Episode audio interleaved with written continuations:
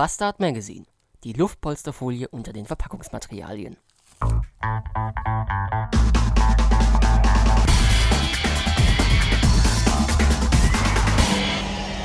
Bastard Magazine. Ich glaube, seit heute Nacht habe ich meinen inneren Seelenfrieden wiedergefunden. Das äh, glaube ich daran zu erkennen, dass ich heute Nacht einen Traum hatte, der anders war als andere Träume, die ich sonst habe. Sonst träume ich äh, von äh, Häusern, in denen ich wohne, äh, in denen ich über steile Wendeltreppen klettern muss und mich durch viel zu enge kleine Türen zwängen muss, um in winzige, verschachtelte Räume zu gelangen. Äh, Sigmund Freud würde wahrscheinlich sagen, mein Penis ist zu klein.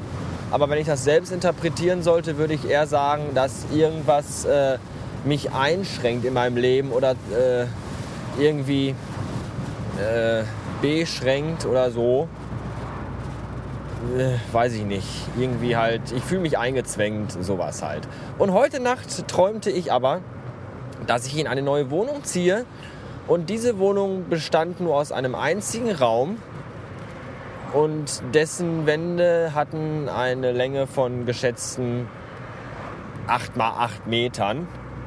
Und statt einer Tür hatte ich ein riesiges Eingangstor. Und wenn ich auch das jetzt äh, frei nach mir interpretieren soll, würde ich sagen, heißt das, dass meine Seele jetzt frei und groß ist und viel Platz bietet und ich endlich mich entfalten kann.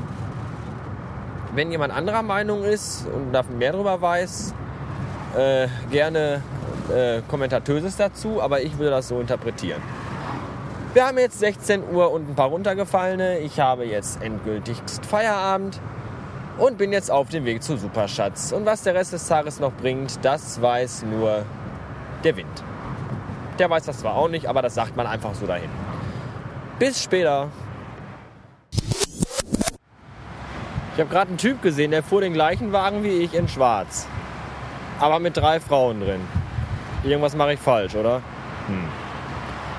Wieso stehen eigentlich überall Wahlplakate rum? Habe ich irgendwas verpasst? Sind denn bald Wahlen? Was denn für welche und warum? Warum denn wählen? So ein dummes Land. Politiker sind mir auf Wahlplakaten sowieso am liebsten. Tragbar, geräuschlos und leicht zu entfernen. Äh.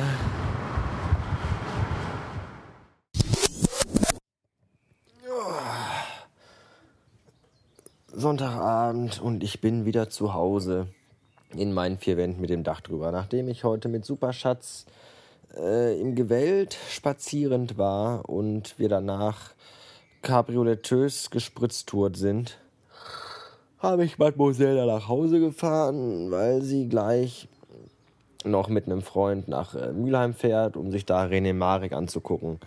Äh, ich weiß nicht, ob ihr alle René Marek kennt. Das ist ja der Hage Maulwurfen-Typ mit hier den Puppen und so. Ich stelle vielleicht gleich noch ein oder zwei Links davon in die Shownotes, damit ihr euch ein Gebilde machen könnt. Ja. Äh, den ganzen Tag heute habe ich äh, SMS-Sense verschickt.